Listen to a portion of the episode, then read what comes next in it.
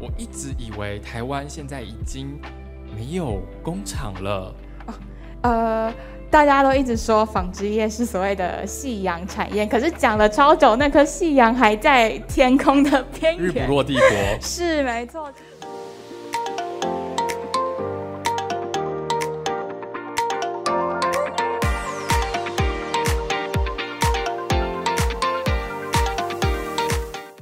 首先感谢大家来到我们这次晨曦生活节的前导讲座。晨曦生活节呢，在今年二零二二年已经是第四届了。我们一样承袭以往的经验，那我们会从呃故事做出发，讲在地的故事，说好在地的故事，然后借此来推动我们在呃剥皮寮在万华地区所做的努力。那以往呢，我们晨曦生活节已经办过像是庙宇。然后去年的话呢，则是市集的部分，所以今年我们尝试从蒙甲服饰商圈出发，我们来一起来探讨就是衣服这件事情。那因为当我们在呃采集故事啦，跟各式的店家聊天的时候，我们发现台湾的服饰业其实在早期的时候经历过一段非常非常辉煌的时间，所谓的台湾前烟角木的时代。在蒙甲服饰商圈里面有巨大的体现，说包含每一天收入的现金多少，要多到需要用尺去塞到柜子里面这样子的一个概念。但是到了今天，我们可能对服饰商圈呐，对台湾服饰的想象，却发现好像跟以往不太一样。所以呢，团队我们就想说，那服饰这件事情到底在台湾还可以发展成什么样子？所以我们这借由呢，今天开始到礼拜天，我们都有的讲座活动。想要来探讨看看，说哦，就近服饰在台湾，我们还可以有怎么样不同的想象，来开启我们一样不一样的视野，这样子。那呃，首先先简单自我介绍一下，我是今天的主持人叶流洪文，大家可以叫我叶流就好。那我是呃剥皮寮历史街区这边的企划，也是今年晨曦生活节的策展之一。那很高兴今天有机会，就是邀请到两位的语坛人。首先呢，是我们 Frontier 台湾通用科技股份有限公司的 Eva。帮我们说几句话。Hello，大家好，我是来自 Frontier 台湾通用纺织科技的 Elva。那呃，我主要是负责台湾市场的市场开发的部分。那 Frontier 其实主要在做的事情，其实是希望可以把台湾的供应链端跟品牌端做所谓数位化的接轨。那希望可以在台湾本来既有的非常好的呃布料开发上面，可以再多更一层，就是数位的能力。去对应品牌的需求，然后去真正的串起来，这样很酷。我们那时候就想说，根本就是把永乐市场搬到线上的完整活生生搬上去的版本。那接下来呢，我要介绍的就是非常非常在意环保及永续，而从自身公司出发的嘉轩实业有限科技公司，然后也是我们小猫爱干净品牌创办人徐玄俊，玄俊哥。啊，你好，大家好。呃，首先哈，就是有人很多人就问我说，你的你为什么会踏入这个呃所谓纺织业？那这跟我所学是完全是不一样的哦，因为我是学所谓的电机工程，然后呢，在所谓因缘机会下呢，我在零八年的时候呢，就创立了所谓的这家公司。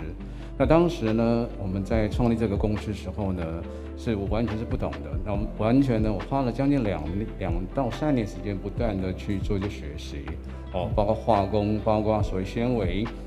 那我们公司呢，在二零一零年的时候呢，就是被上海世博会所挑选到，就是能够代表台湾的设计师到啊上海去做发表。那当时呢，我们我们我就想说呢，如何把台湾最好的东西呢带到上海世博会去？所以呢，当时呢，我们就用了一些呃，就是一些环保性的一些材料。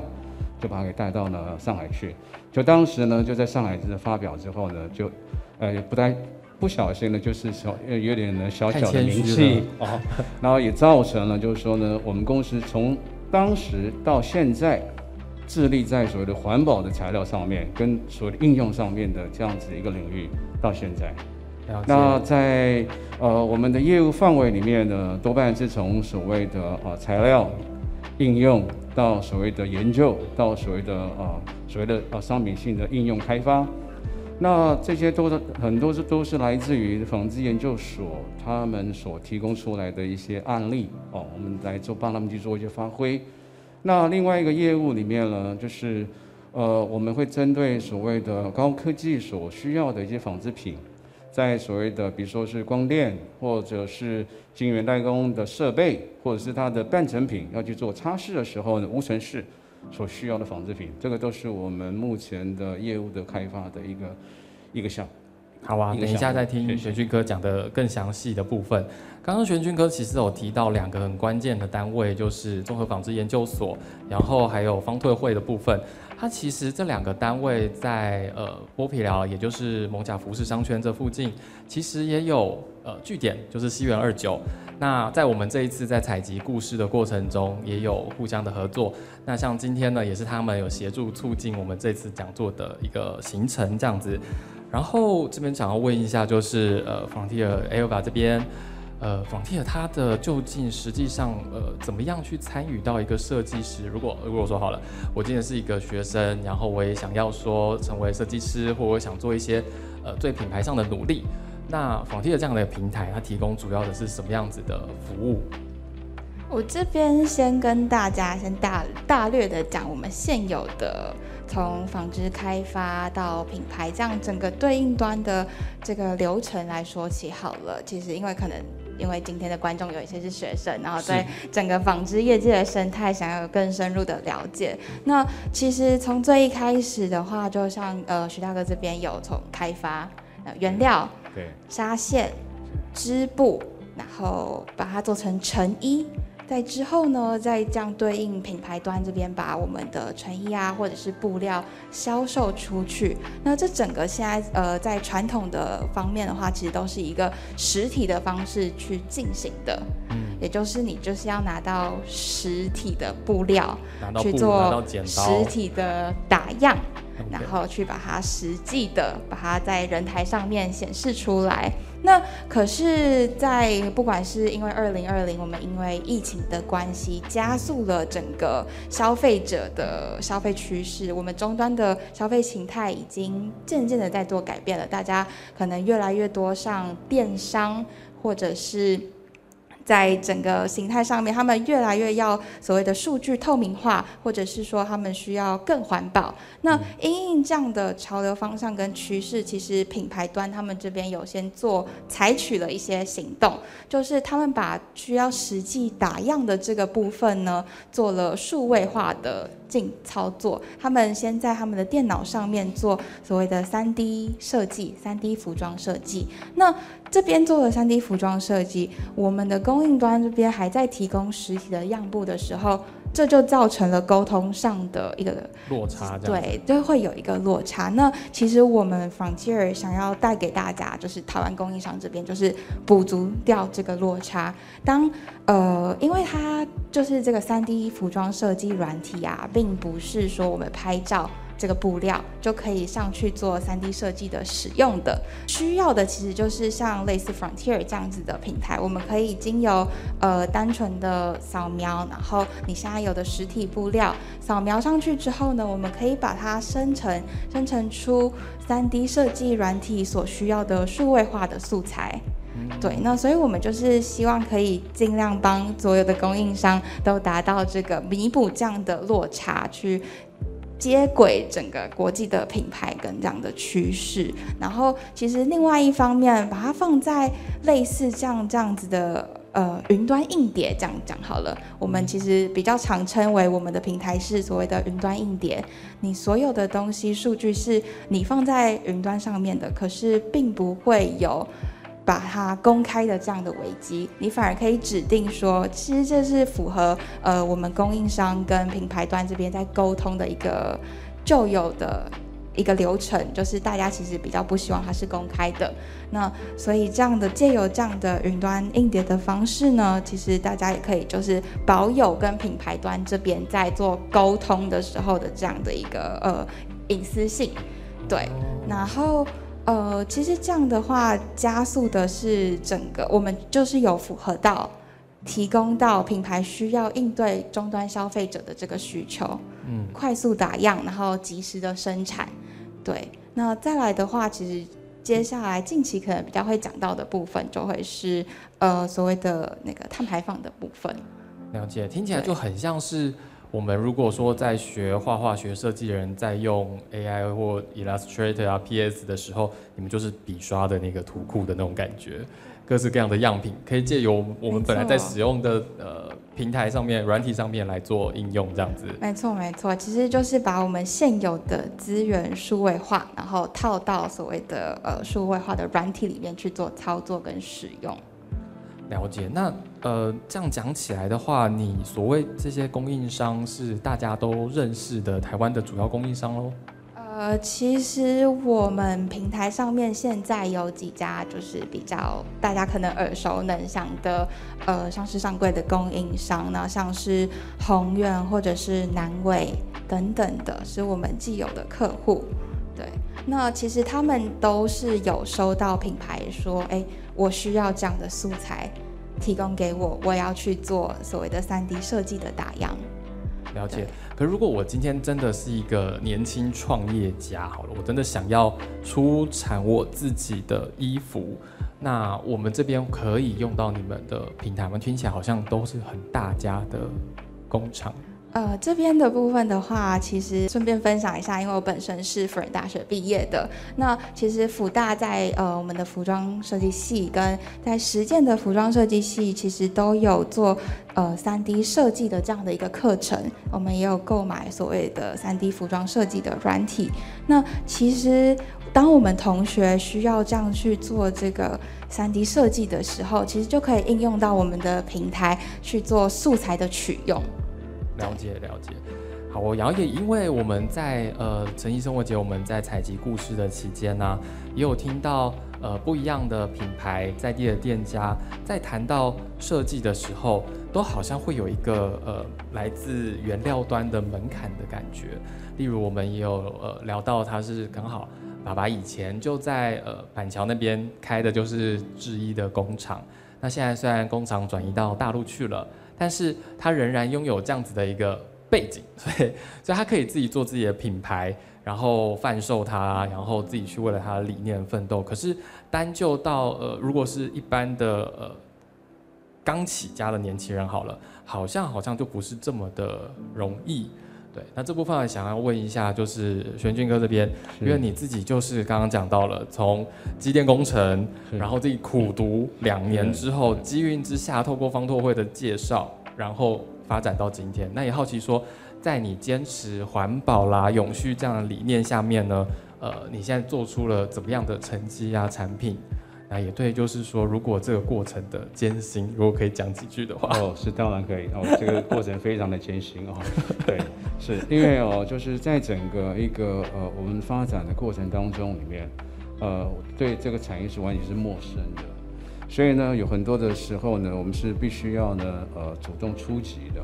比如说呢，我们会先呢去设计一些所谓的服装，然后甚至把它打样出来。而当时呢，呃，我们呢就会呢有一些看到，呃，所谓街边店，我们就跑进去问他要不要，呃，所谓寄卖。哦，我们也曾经也做过这样的事情，有非常多。那一整年一整年下来讲的话，也耗尽了我们非常多的一些资金。但是呢，这是不是很好的一个一个一个方法？怎么说呢？就是说在呃，当呃服饰的一个贩售，它的生命周期非常的短，哦，因为呢，呃，动不动它就可能是要周年庆要打折，诸如此类的。到头来之后呢，季节一过之后呢，它全部的所有衣服全部退回来之后呢，是完全是不能够卖的，完全是很皱的，完全脏的。所以这个时候呢，你就必须要有非常大的一些资金呢，在在做一些所谓的周转。那从那时候呢，我们得到了一些很。很痛的一些教训之后呢，我们开始呢做所谓的以设计为主，而把设计呢当做呢我们去提案给品牌商提案的一个所谓的手段。那呃我们在整个过程当中也发生了，就是说呢，呃提案提提了之后呢，完全呢是不不会买单的，对，然后呢呃客户呢把整个提案拿走，他也不会付你一毛钱，就这样子摸鼻子摸了就走了。所以当时我们就开始呢，下定决心从材料所出发。了解。那材料里面呢，因为我有提到，就是在我们呃二零一零年的时候呢，呃代表台湾去上海世博会，我们就是呃从此呢就奠定了所谓的环保上面的一些所谓的领域。那我们再往上游走，里面的一些材料有有人造纤维，有天然纤维。那在不断的在做跟上游之间的一些所研究开发之后呢，而我们呢从材料出发，而从材料出发走向所谓的应应用面。是。那以这样子的一个过程当中里面呢，确实也接受到了品牌商甚至呢我这些客户的一些所谓青睐。为什么呢？就是说呢，呃，多半的品牌商来讲的话。呃，他们的一工作非常的繁杂，他没有，已经没有办法能够去预测到了五年、十年以后的未来。他每设计师每年的每年每一季在所谓的工作的呃繁重里面即将压不过来了哦。所以呢，我们以以我们以材料这样子的一个角色里面推展给他们之后呢，他们是可以受到他们的青睐的。那在整个一个呃。我们公司再来，接下来就是以环保为主的时候呢，我们会考虑到，就是当这件衣服它穿完之后呢，它要如何的让它能够呢成为是，它是一个不会被人家当做是垃圾的一个概念里面呢，所以出发去。所以说在设计上面，我们开始走向所谓极简了。我们把整个制造的过程里面的呢压缩、压缩、压缩。因为呢，服装的一个设计若反腐的话，它所制造成本是越来越高的。但是这些这些功能，这些所谓设计呢，是不是呢？呃，消费者愿意呢买单是不一定的。但是呢，会增加我们非常大的一个成本。所以我们开始走所谓极简。那从极简里面呢，我们又走向了所谓的呃材料。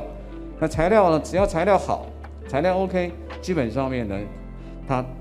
做出来的一个衣服。做出来的纺织品基本上就不会有太大的太大的一个落差。可是这些开发都是你们自己一个人开发吗？是是是是。了解。好。对。然后也好奇，因为讲到就是织品的这些，像是环保啦等等的这些作品，因为我们在踩点的故事的过程中，一直会听闻，就是国际上台湾的呃织品机能服饰好了，好像非常非常的厉害。是。对。但到底是怎么样个呃厉害跟什么？我对于我们来讲好像有点难以想象。哦，是，呃，就这一点来讲的话，因为呃，以机能来讲的话，不外乎呢就是的后后处理加工。那台湾本身来讲的话，具备了所有化工化工的一个所谓基础工业。那在整个化工的基础工业的基基的架构上面来讲的话，会产生出呢非常多的一些机能性，比如说。呃，我们的机能纺织品里面的吸湿排汗，呃，抗菌除臭，哦，或者是要弹性，这些呢都是必须要有一些化工的背景的产业，哦，呃，就能够造就出呢这样子的一个呃，就机能性的纺织品。那在机能性的纺织品里面呢，最大的最大的区块呢，市场面呢都是在所谓的户外或者运动。那也相较的，在这个将近的二十年来之后，全世界的户外风、运动风兴起之后呢，也造就了台湾的一个纺纺织机能性的纺织里面的蓬勃发展。那接下来的一个未来的一个趋势里面呢，会走向所谓的呃回收。现在已经开始有有用所谓的渔网，有用保特瓶哦，甚至呢，呃，我们最近在做的就是所谓的用所谓的再生的呃，就是植物纤维。在生物植物纤维里面呢，制造出来的一个所谓纺织品，然后呢，在使用上面，在未来使用上面里面呢，它可以呢直直接埋到土里面去做所谓生物分解。在目前来讲的话，是我们目前接下来的我们公司里面最重要的一项一项工作。而且也听说，就是全宇哥你们的产品到现在也精致到精细到可以是做到的在实验室等级，或者是。高级的工厂里面做使用。哦，是，呃，就是说在整个我们呃在 focus 是在材料上面里面的，那材料本身呢，呃，它会有牵扯到就是它的呃呃所谓的纱线上面的一些所谓细致度，那细致度里面呢会用一些化学或者是用物理，那我们公司的话比较属所以物与物理科学上面里面呢去让这个纤维里面呢产生出它所需要的一些功能。就说在整个呃，我们在做一些呃环保性的一些知识跟一些领域时候呢，我们公司里面收集了非常多的一些呃全球的一些环保趋势的的一些所谓资讯。那我们所知道就是说，最近这几年里面呢，呃，大家耳熟能详呢，就是呃所谓的 microfiber，所谓微塑料。哦，微塑料里面呢所产生出，就在我们人造纤维里面呢会产洗涤之后呢会产生所谓的微纤维。那经过洗涤之后呢，微纤维断落之后呢，它会呢借由我们下水道和排放到水大海里面去。那这个的危害里面，目前来讲，在呃联合联合国的环保里面呢，已经列入呢是重大的污染事件。那这样子的一个过程，这样的讯息里面呢，我们早在呢差不多是在八年前的时候就已经得到这样子的一个讯息。而我们呢，立志在整个纺织环保以环保为理念的一家开发公司里面，我们在整个维纤维断裂上面里面，我们就特别的重视。所以呢，我们就进化到把这样子的一个呃规格，用所谓的高科技所需要的无尘室所需要的最高规格里面呢，来所谓的效仿。而然而呢，我们也因此而开拓了，就是在高科技业里面的纺织品的擦拭。那在整个纺呃高科技为什么需要有一些呃这么这么高的一些纺织品呢？因为呢，在整个无尘室里面，如果说有丁点的一些毛屑断落的时候呢，会造成所谓的它静电。那静电呢，可能会把所有的设备各方面呢，把它给做一些冲击或做了一些破坏。所以说，高科技业里面呢，对所谓的微纤维的担心是是远高于我们的民生。所以因为这样子里面呢，而我们也开开拓了这样子的一些领域出来。那在这几年，也因为这样子的一些概念，这样子的一些务实上面的成果，我们回过头来把最高规格的纺织品回到民生上面来用，也符合了我们现在的民生上面的一些环保哦的议题，跟我们使用上面的一些极简。也就是现在小猫爱干净这个哦，品牌的诞生嘛，是是是，对对是。大家就是在现场或者是直播朋友有机会可以自行搜寻一下，因为本集没有业配，所以可以自行搜寻一下这可爱的品牌。是那从原本只是在，也不是只是从原本从材料面上面获得了大家认同之后，到现在因为环保理念也开始产生出自己的布料了。那这边也想回到就是 Eva 这边，因为我们刚刚讲到了，就是现在在学校的呃这些织品的青年们，他们会学到所谓的三 D 的设计。好了，可是这对我们来讲的话，就有点突然有点难以想象。意思是说，呃，当供应商他们把他们的呃，也许像刚刚的织品的材质这些布料上传到了云端的这个硬碟之后，他们虽然可以下载来使用，那我们还需要传统的打版，然后我们对于这样子的三 D 设计的感觉又是什么？因为好像有点难以想象。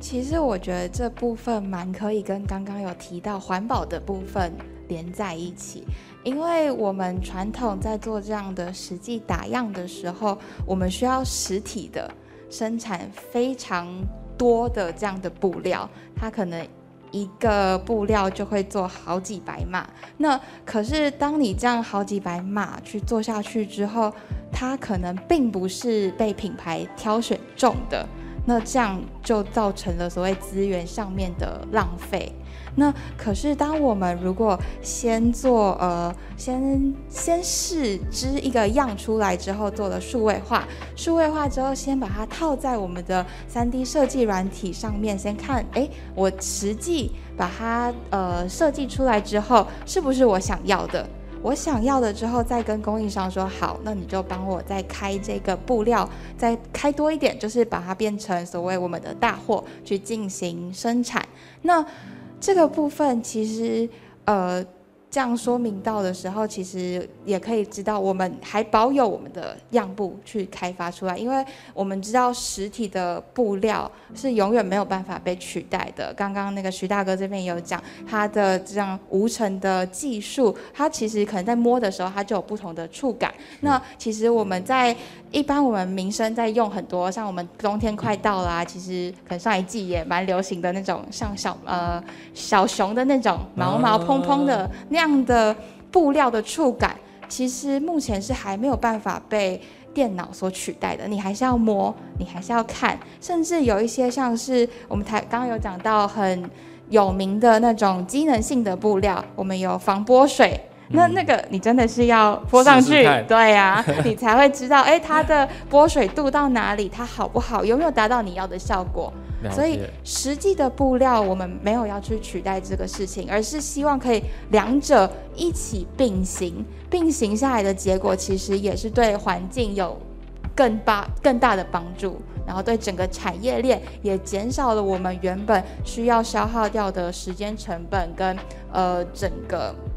金额上面的花费。在我们就是踩点的过程中，还是会发现到说，呃，台湾隐隐约约还是有少量的成衣的这些呃匠师啦、技师啦，其实也都还在。因为刚刚讲到的科技是未来的趋势，然后也是帮助我们去做产品的呃一个很好的工具。那虽然不同的布料、不同的材质，但最终我们还是需要靠我们自己每个人的传统的工艺好了，我们的设计、我们的想法、我们的想念，来完成说我们今天的作品。这也是让我们台湾的呃纺织能够继续发光发热的一个过程。好啊，那呃聊到这个地方，又想要再回到就是呃玄月哥这边有讲到一部分，就是未来你们的产品好像又会有一个新的变革。哦，是，呃，刚刚刚刚在呃我谈话当中有提到，就是所谓再生纤维。那植物性的再生纤维里面呢，当一个商品到的一些寿命的时候呢，它呢是不会造成污染的哦。那我们的理念是呢，取之于大地啊，回归回归于大回归于大地，这样就是它可以做一些生物分解。那这个呢，呃，讲起来他很快就能够懂，就是说，比如说我们要做一张做一张纸，我们必须要去砍树。哦，然后呢，那现在呢，我们不用砍树了，我们可以用所谓的废的木料，然后把它给做成纸浆，然后做成纸破。那做成纸破跟纸浆之后呢，然后在一个封闭型的一个酵素里面呢，去做所谓的呃炼砂，然后呢，把它给溶液，溶溶液，然后炼成砂之后呢，把它给抽成丝，然后抽成湿之后呢，这完全都是所谓的百分之百的一个天然的，包括所谓的酵素，酵素也是百分之百天然的。那整个呃整个封闭型的一个一个水资源里面呢，它是呢只有呢啊零点一、零点二的一个所谓的呃水资源的浪费，因为呢它是必须要靠高温里面呢，它水蒸气所蒸发出去了，所以它整个整个在所谓资源上面呢，它是属于的非常非常的环保的。那出来之后呢，我们把它给变成是所谓的粗细哦的这样子的纱线，我把它织成布。那织成布之后呢，它的强度里面呢就非常的强韧。那我们也经过呢，呃，送到所谓的中华呃塑化的中心里面呢去做一些实验。在经过呢半年之后呢，它的纤维里面在土壤里面呢，它是可以做分解的。那在整个分解的过程当中呢，所产生的土壤里面呢，去做一些化验，它化验出来呢，它是零无零毒害的哦。那呃，接下来呢，会再去做所谓的玉米的栽种，把玉米呢，把它给在这经过这个土壤里面呢，去栽种出来，然后所谓提去化验里面呢，所有的经脉里面的一些所谓的呃，有没有一些有害人类的一些毒素？那目前来讲的话，它也是没有，也是是零零零化学毒害的。就是那种出来的作物，然后再测出来，仍然是干净的这种感觉。对那好，那这样子我们做以目前来讲的话，我们已经生产出一些样品出来。那我们第一个目标里面呢，就是能把它给做成是一个包包哦，任何任何形态的包包。那呃，因为呢我们看到目前来讲的话，在整个一个包包来讲，不管是大小的包包或登山背包里面，完全百分之百呢，基本上面都是所谓的化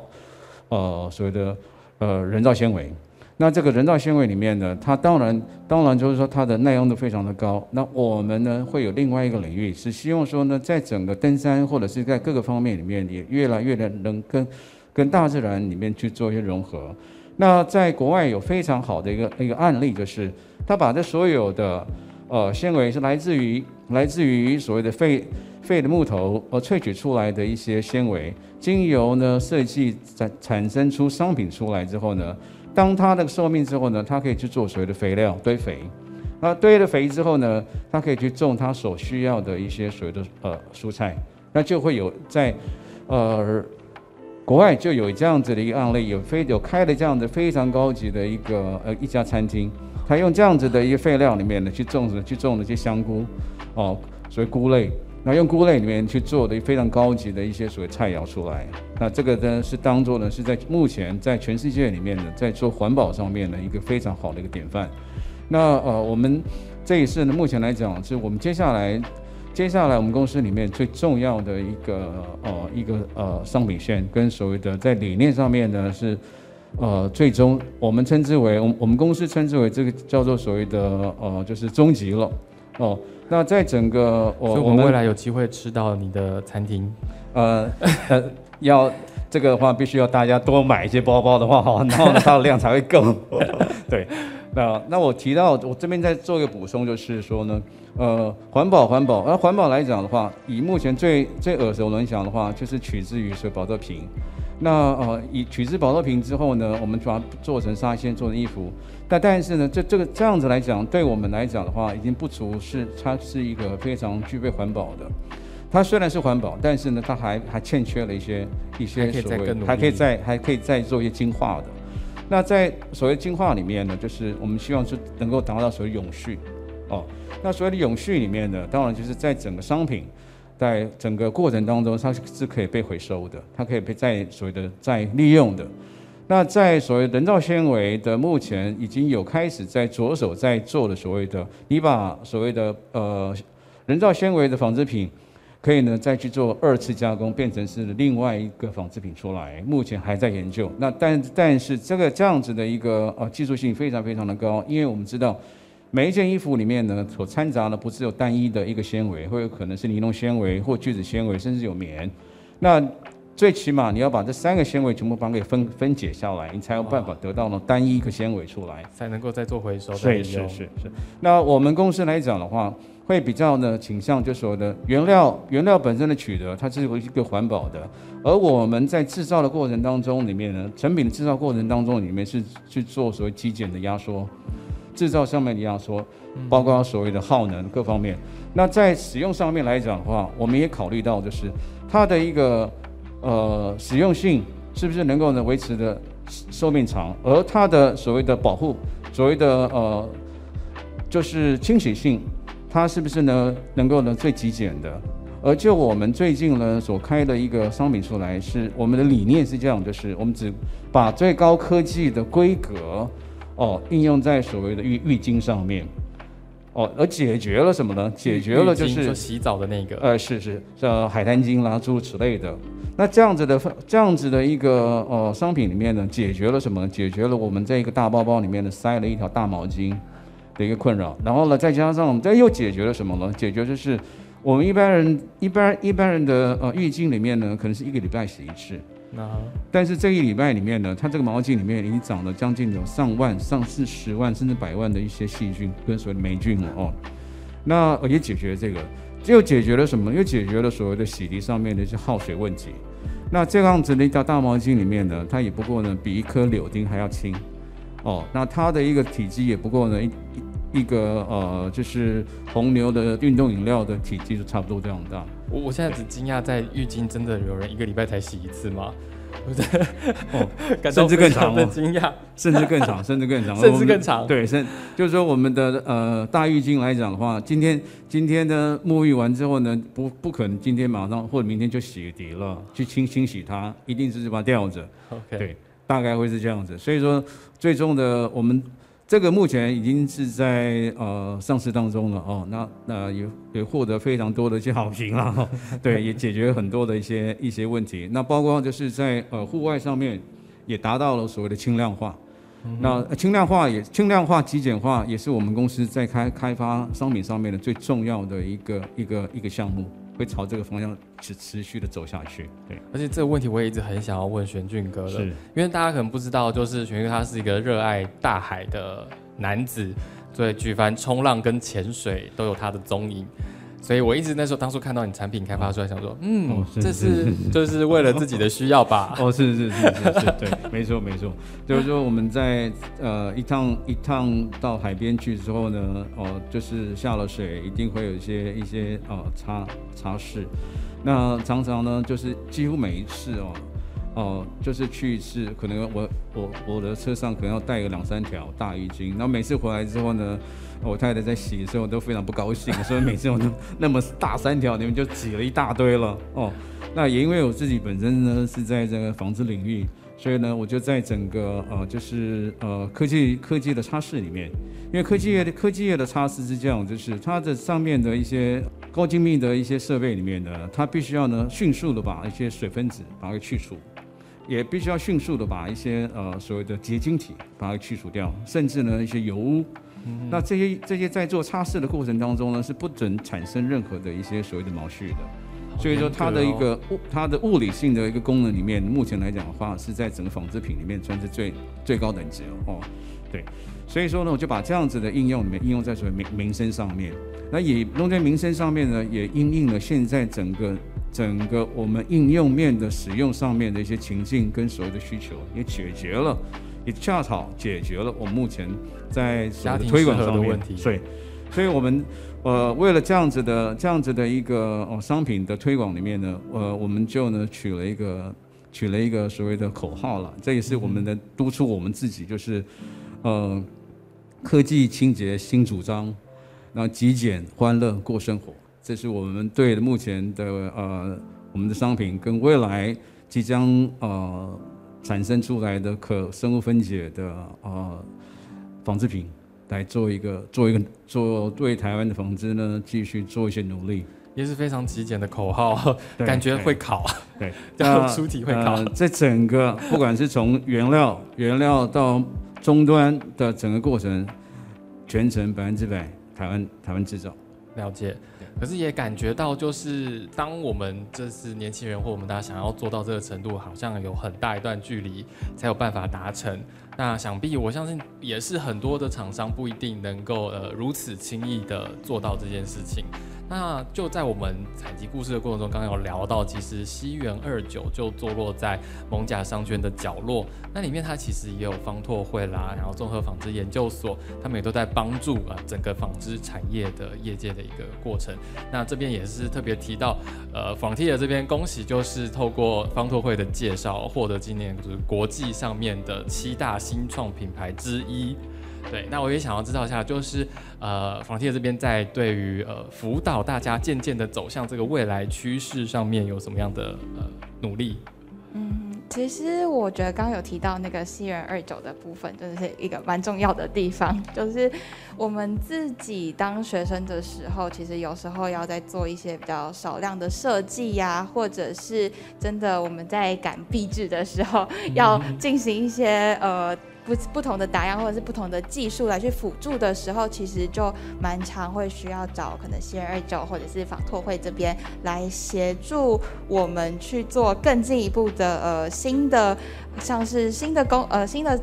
制作，像服装上面的认识，然后他们这边其实也都会给一些相关的协助，像是带。跟呃大家说，就是哎，现在新的潮流趋势是什么？或者是我们可以应用什么样的东西去让更 promote 我们的产品这样的部分？那如果是呃以 Frontier 这边的话，我们其实是希望大家都可以一起上来我们的平台上面做使用的时候，其实有一部分是现在学生我们在在使用三 D 设计的时候，可能会有一个问题是我们不知道素材要从哪里来。对，那 对，就是因为呃，一般来说他们是拿实体的布嘛，那今天突然开了一个三 D 的数位化的课程，然后可能就会有点头头有点头头痛，想说，哎，这个东西我要怎么拿？我要去哪里取得？那就是 Frontier，其实我们都有在做一些免费的账号可以去做使用的，那这个部分也就是提供呃各位。学生或者是一些想要尝试做三 D 设计的人都可以来上面玩玩看。对，了解。你讲到了壁纸，就是大家每个人都会必经的疼痛。设计系的，设计系的，呃，穿越过的镜头嘛，要 往天堂的路径，天堂路，连这都跑出来。好哦，然后也好奇的是，那个我记得好像呃，仿贴在这边针对碳足迹的辅导上面也有一些。呃，功能或者是呃方式，对对，因为这是我们就是有发现这样的潮流跟需求啦。因为不管是台湾，其实之前有在二零说喊出说二零五零要做到那个近零碳排放，这就是一个不小的压力了。虽然是在二零五零，然后再来呢，哎，回推到二零三零，其实像是 Nike 啊、Gap 啊、Adidas 这些大型厂商，他们也有喊出说他们要对碳做到一些碳中和。这样的政策出来，那其实这些大家耳熟能详的大品牌，主要的供应商其实都来自台湾哦。就是蛮多的大，他们的主要供应商是台湾，然后我们在做的其实就是刚刚徐大哥这边有讲到所谓的机能性布料的部分。真是不说，我们真的是不知道哎。台湾的厂商真的是非常的厉害，就是大家的对啊，他们是台湾之光。其实之前像是一些像呃世足赛。或者是奥运之类的，有一些运动的服装，它上面用的面料布料就是台湾的供应商提供的。那所以可想而知，我们的机能性，简单一点来讲，你要想那个运动员他们跑了那么多步，流了那么多汗，这个机能性是这么的厉害，这么的强。或者是说，我们一般在做，我们现在其实下班啊，或者是下课都会想要去抒发做一些运动，我们就会穿那些比较机能性的布料。的时候，其实那些布料大部分也都是来自台湾的开发，对，了解，对，这是是这样子的部分。那也因应这样的需求，五呃二零五零三零到其实明年二零二三的时候，欧洲这边欧盟这边他们有开要开始征收一个叫做边境碳关税的部分。那目前是针对阶段一的，像是钢铁、水泥，那纺织业。身为全世界第二大污染产业，那 就是它的那个进度可能也在不远处了啦。然后我们就看到这样的趋势跟需求，所以我们最近在平台上有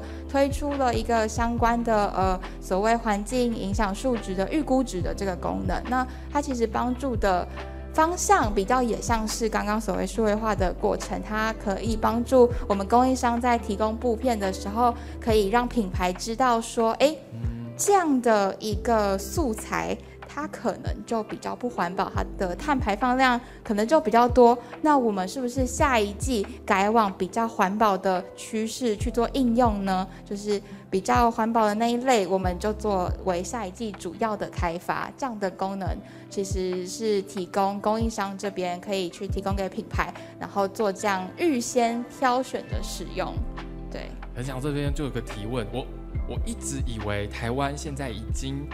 没有工厂了呃，大家都一直说纺织业是所谓的夕阳产业，可是讲了超久，那颗夕阳还在天空的边缘，日不落帝国 是没错。其实说可能说没有工厂，这可能的确是工厂做了外移的动作，是就是可能比较多因应所谓的南进政策，或者是以前往人力比较呃。价格没有那么高的地方去迈进，对对对对，因为人力最贵嘛。那可是所谓的总部还在台湾，然后其实您这边刚刚有提到说，像万华这边还是有批发，或者是永乐市场那边也还是都有这样的布料。那其实台湾刚呃徐大哥这边也有强调，我们都是 made in 台湾。那其实我们还是有一些 台南的工厂，然后有一些大大小小的工厂都还是有在台湾这边努力中，对。所以台湾的开发能力跟台湾的纺织产业，其实是真的还是非常，还是悬挂在那边的那一颗太阳。悬挂那边很好，就是这样撑住。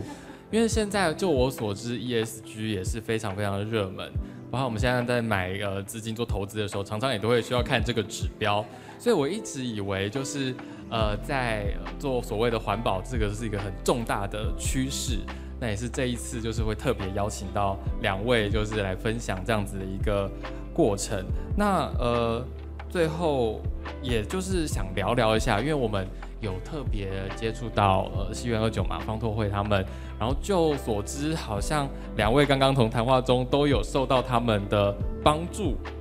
对，那如果可以的话，想说稍微的提一下，如果说。呃，刚刚呃 A F 有提到，如果学生可以怎么样去应用呃西元二九这样子的单位，那我不知道，如果说就是一般业界或设计师，他们又要怎么样去接触到这两个好像很隐性的存在于纺织界的幕后推手？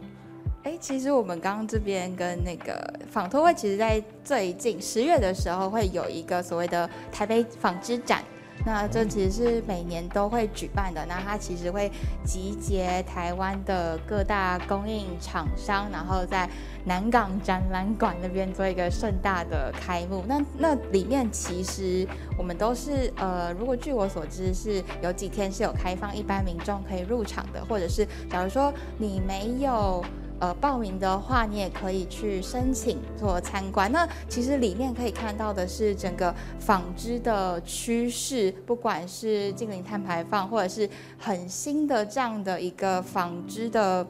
呃素材的开发等等的，这里都有做提供。那再来的话，其实假如说我们是还没有接触到。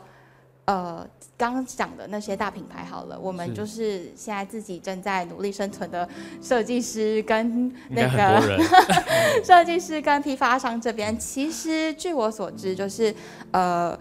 那个纺托会他们这边呢，其实都会做相关的协助。只要去搜寻或者是直接的去询问的话，像就我所知，他们有呃，他们每几每年都会带固定的中小型厂商，只要他们有申请，就会带出国一起去做参展。这其实是对厂商他们来说是多一个曝光的机会。那呃，不管是在曝光，或者是他们其实有时候有一些补助的计划案呐，其实也是专。门针对这些中小型厂商，还有设计师这边去做执行的。好像仿贴你们也才刚回来而已。对，没错，因为我们就是刚受到纺托会的引荐啦，然后去做一个跟呃在瑞士举办国际纺织联盟的研讨会，那就真的非常感谢纺托会这边有。就是看到我们小小的在这边招手，然后，然后我们就刚好被选为全世界七家的纺织新创其中之一，然后在上面发表了呃演说这样子。对啊，就是老板这边，所以就非常感谢纺拓会这边，好啊好啊，很多的他们其实很多的资源都可以从他们那边去获得协助，像呃其实我们知道个人的设计师现在。我们可能也是比较多，在找可能要找台湾素材或者是台湾本地的布料的时候，现在其实是有难度的，因为越来越多的厂商他们是往大量的购买、大量的提供去给品牌这边去做使用，所以个人设计师他们可能也会苦恼说，那我们要进入这样的一个市场要怎么做？就是可能这这时这时候就可以找我们的访拓会了，也可以去找我们的西元二九，就是他们有一个据点在这边嘛。对，这边的人员都可以直接做，应该都可以帮忙直接做协助，不能说直接，因为不是访拓会的人。对我们这边也没有，只是提到而已。提到刚好有这样的资源，我们应该可以去做使用，毕竟我们也是有受过恩惠。好，然后其实今天我们聊的内容差不多了，然后几个我来做。稍稍的总结好了，因为我自己，呃，我们在整个故事的踩点的过程啊，然后我们从品牌的聊天，其实会发现说，大家都在努力。我简单讲个故事，像刚刚讲到五分谱的呃店家，他们从原本他只是呃喜欢做设计。他妈妈就是小时候就是在蒙甲这边做一样是成衣的工厂。他就说小时候他就是边帮忙车缝啊，边帮忙弄弄纽扣啊，边看就是甜小甜甜这样子。他从这样子的时代这样子时间过来，然后长大后觉得哦，我不要再做衣服了，所以他就开始卖起了包包。然后从这个过程中，哎，他做做做，发现哎，好好多人学他哦。他说那不然我就真的拿来卖吧。对，结果一卖之后，在五分埔上卖出了一片天空。但最后呢，也是刚好在呃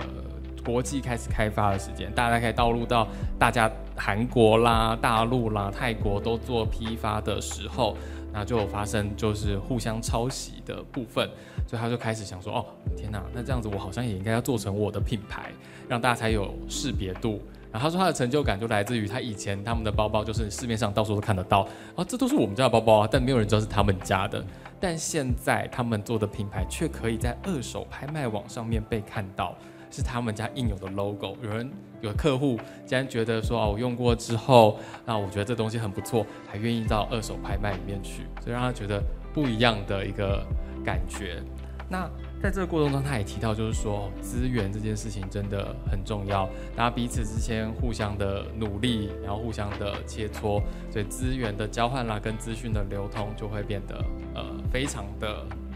在这次的过程中成为一个很重要的一个亮点。对，好，那想问一下，就是现场以及那个网络上的朋友有没有一些什么问题？嗯，对不起啊，我不是倚老卖老，我是向你们学习。那我想了解的就是，因为我们经过的世代看到的东西，我们想，我们今天在这场域是一个怀旧的场域啊。那我很想了解，就就是像你们刚刚弄的这些资源，在我们这世代根本不可能去用到。那有没有可能轻盈整合一下，让我们知道一下你们到底在做些什么？也许我们东西也也也可以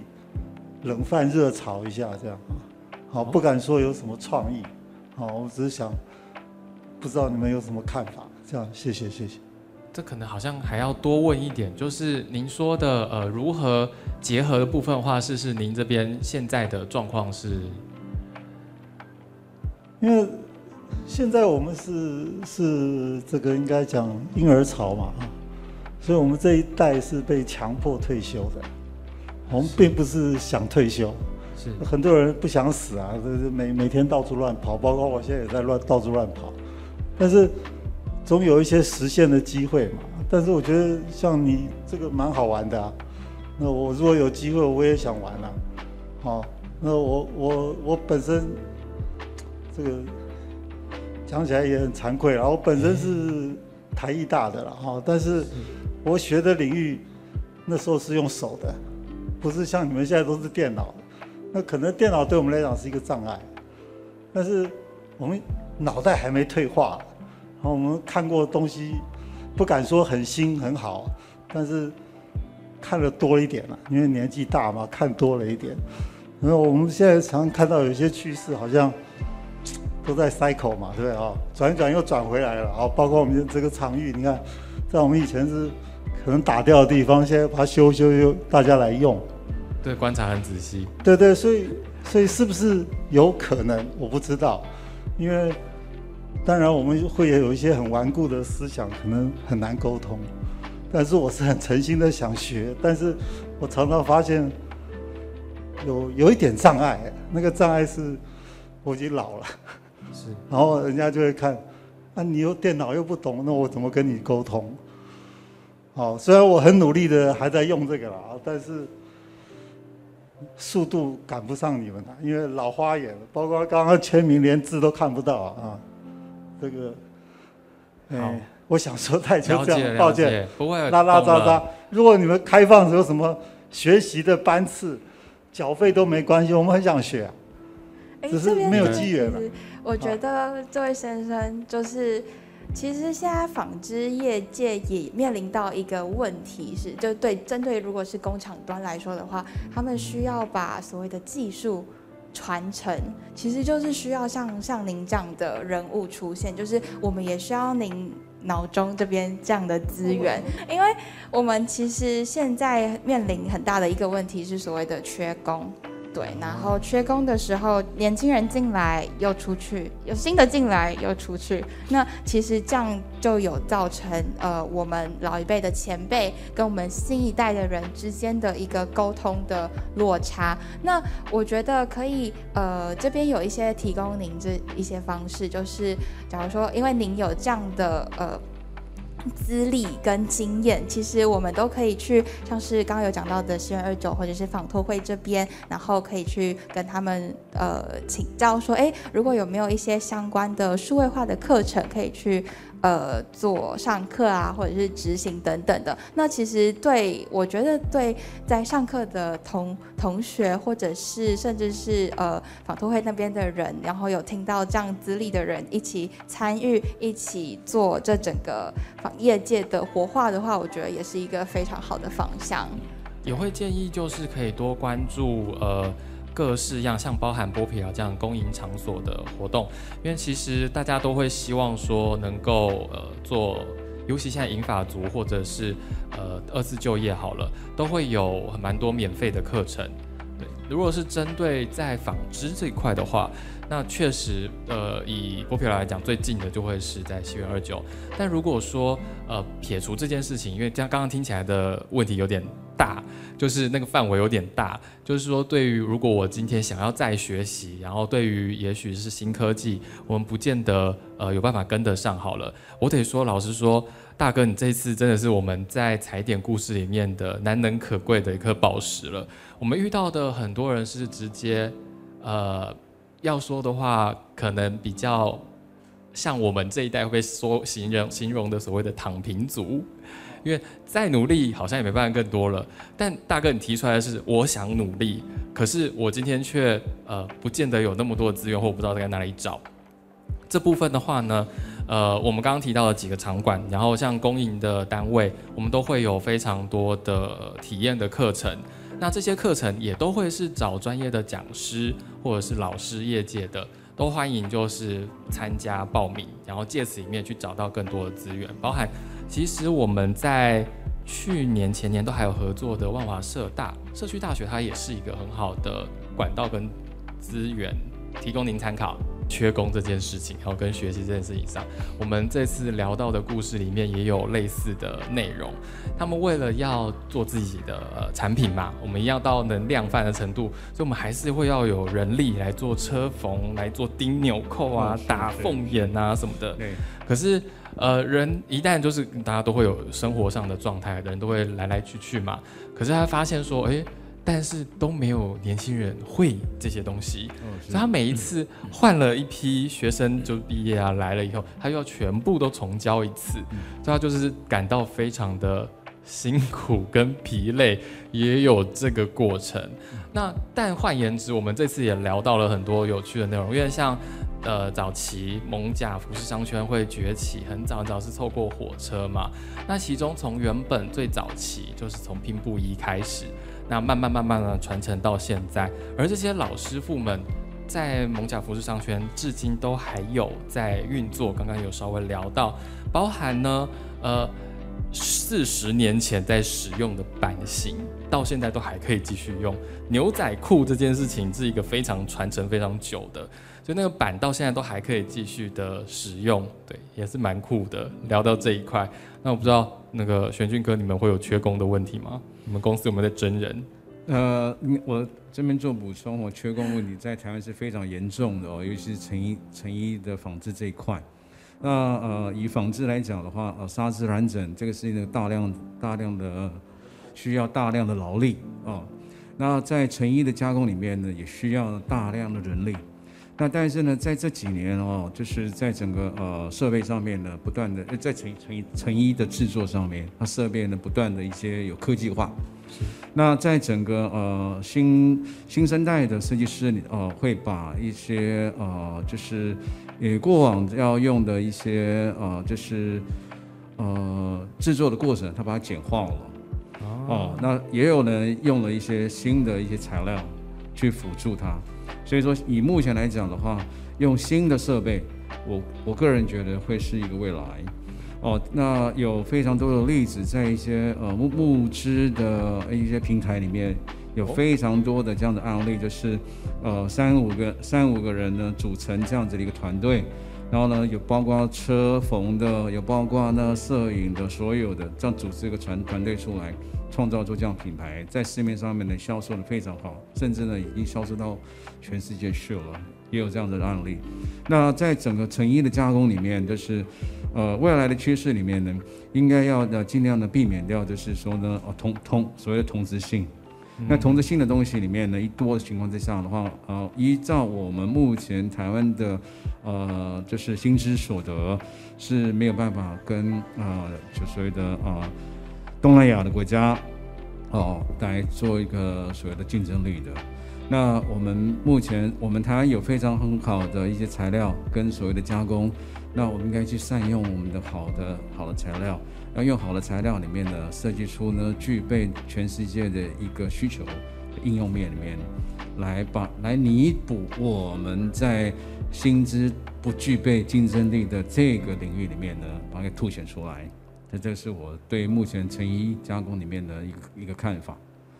也就是现在就是除了呃劳力就是一个大最大的问题是。那我们透过设备之外，还有就是设计的部分。了解，请问说就是两位讲师，就是嗯，因为我是想问的是说，就是以你们专业的角度切入，就是在我们那个大理街成衣服饰这边，呃，你们觉得有什么可以改进，或者是说你们有什么想法？因为我们这边其实就是一直就是说是妈妈裤啊，或者是妈妈装之类的，啊，对，就是比较好像就是比较老派在穿的服装这样。那我想请教一下，因为难得就是你们今天有过来这样，谢谢。哦我觉得这个部分的话，其实刚刚也有提到，整个潮流是有一个轮回的。像最近刚回到，又就是整个时尚圈又回到耶 Y two K 对两千年的这个千禧年的部分。那我我就我个人就是小小的浅见啦，因为呃，刚刚所谓刚呃这位小姐有提到，他们可能一般这样的服饰会被认为是比较复古的。那我觉得其实可以结合剥皮寮这整个商圈，整个万华的商圈去做一个新一波的行销。它可能是在这里的时候才可以穿上这样的服饰，然后在这样的氛围里面去做一个呃不同的穿搭，它会有这样的氛围，然后做这样的行销的呈现。对，这这是我这边目前有思考到，因为像是。可能以啊，像九份好了，九份他们那边其实就有一个案例，他们是把有一些地方是有做租借旗袍的这个这个部分，他们是有一些观光客呢，其实是会特别去九份租借旗袍，来在那个九份的那个地方，他就有这样的氛围，然后去做一些观光的拍照啊，他觉得这样的照片很美丽，那他就会愿意在这个时间点用这样的时间，然后花这样的金额去做这样的一个拍照的部分。那这样其实我认为对整个呃这样特别的服饰上面会有做新一波的行销跟 promote 这样子。了解，其实波皮寮也蛮多会来租旗袍，然后来拍照的。对，轩君哥好像也有。是，呃，我这边呢有一个建议哦，就是说，呃，我我们看到了韩国的成衣的一个发展哦，它呢是，呃，嗯，它的创造呢是呃行销、产业生产跟所谓的呃就是批发，呃三体为一个重镇的。那以台湾目前比较呢耳熟能详的话，会是在呃所谓大稻城。大稻城那边的一个呃，就是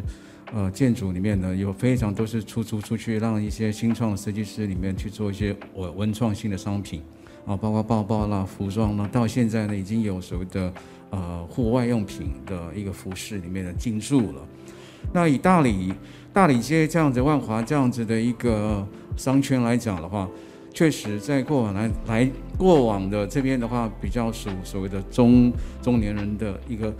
一个呃所谓消费族群，但是呢，这样子发这样子，呃是，但是这样子的一个消费族群呢，我们个人认为里面呢会慢慢的被消失掉了哦，因为呢这个已经就是说呢，呃我们的年纪越来越长，那年纪越来越长的人的的民众来讲的话，对这对这样子服装的消费的需求，你们越会越来越降低的。而然然然而，我们新生代的新生代的新生代的民众里面呢，如果说再慢慢年纪慢慢长，在生在在年纪慢慢在增长之后呢，以目前像的设计的款式里面呢，是不会被他们所青睐的。那我的一个看法是说呢，呃，我刚刚从这样的走从捷运站走过来之后呢，有非常多的一些空的房子在。是那我就觉得这整个一个空的房子里面呢，能够呢，就是呃出租出去哦，或者是设设计一些让年轻的新创的一些设计师里面，或者是所谓的呃就是独立设计师加上所谓的轻便型的一些设备。哦，那是其实要做一个包包，要做一做做几件衣服，这个你你呃所需要的设备是不太多的哦，这可能是呢了不起呢，只有呢呃五六台的一个车缝机就够了。五六台车缝机来讲的话，依照我们目前这样的一个空间来讲，也是足够的。那我个人认为是，如果说这样让这样的产业能够进驻，让年轻的新创的一些独立设计设设计师群能够进驻这个社区的话，那我我个人认为会产生出一个很好的一个产所谓产业链出来。哦，这是我的我的看法。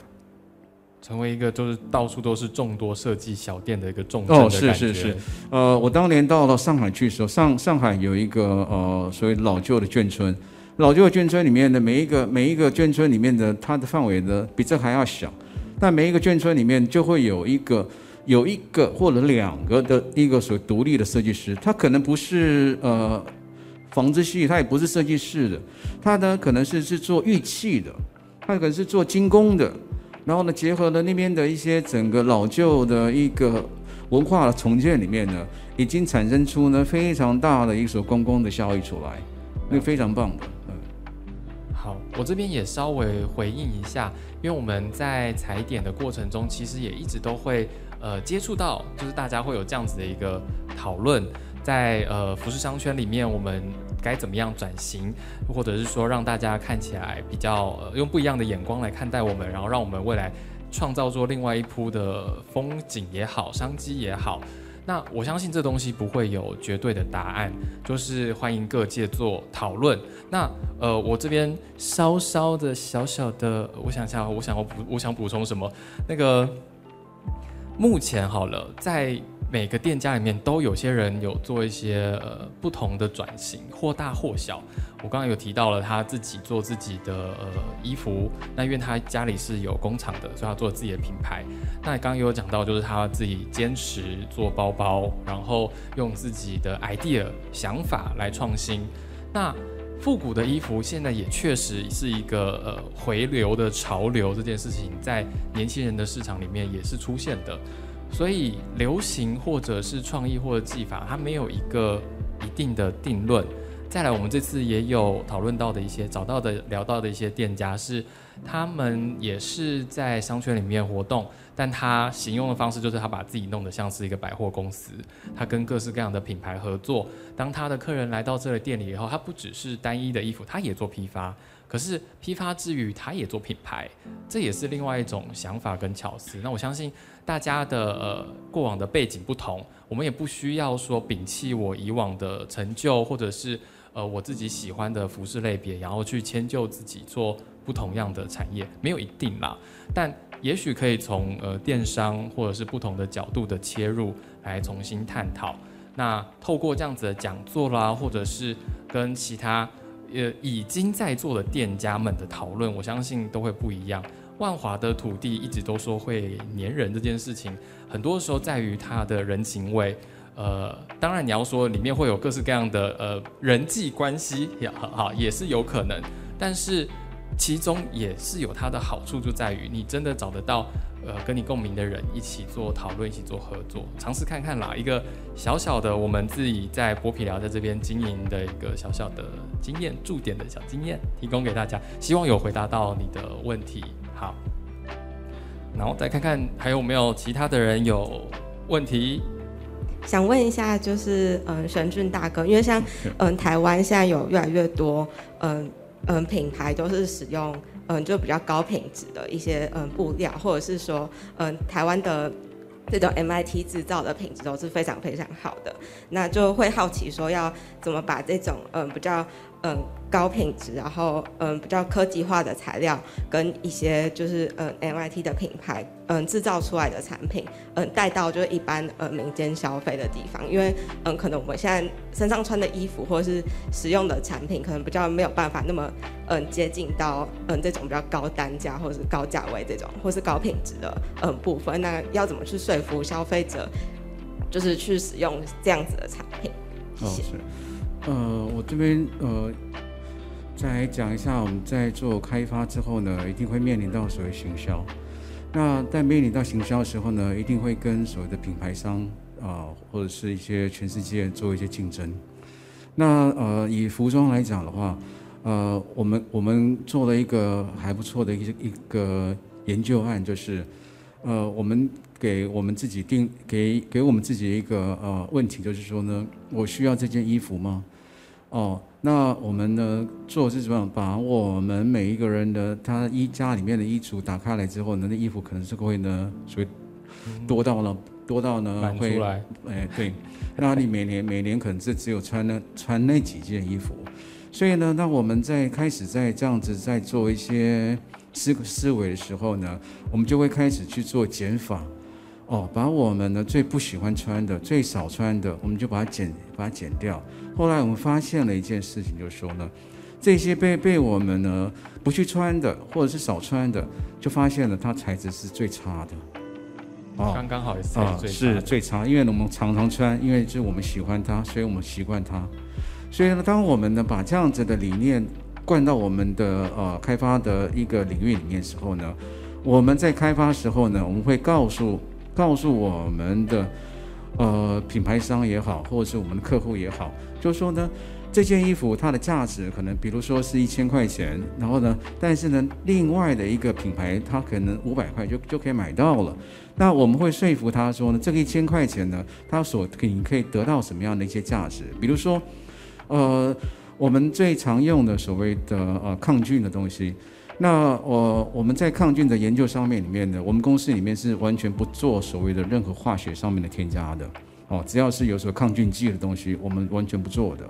哦，那因为呢，我们就我们认为那些在实验室里面的数字很漂亮，但是呢，在实际上面应用里面确实呢不不是那么一回事情。哦，那所以说，那在这种情况之下，我们会用物理性的，用所谓的呃银啦，或者就碘啊，诸如此类的。那这种情况之下的话，它的价值呢，一定会比所谓的啊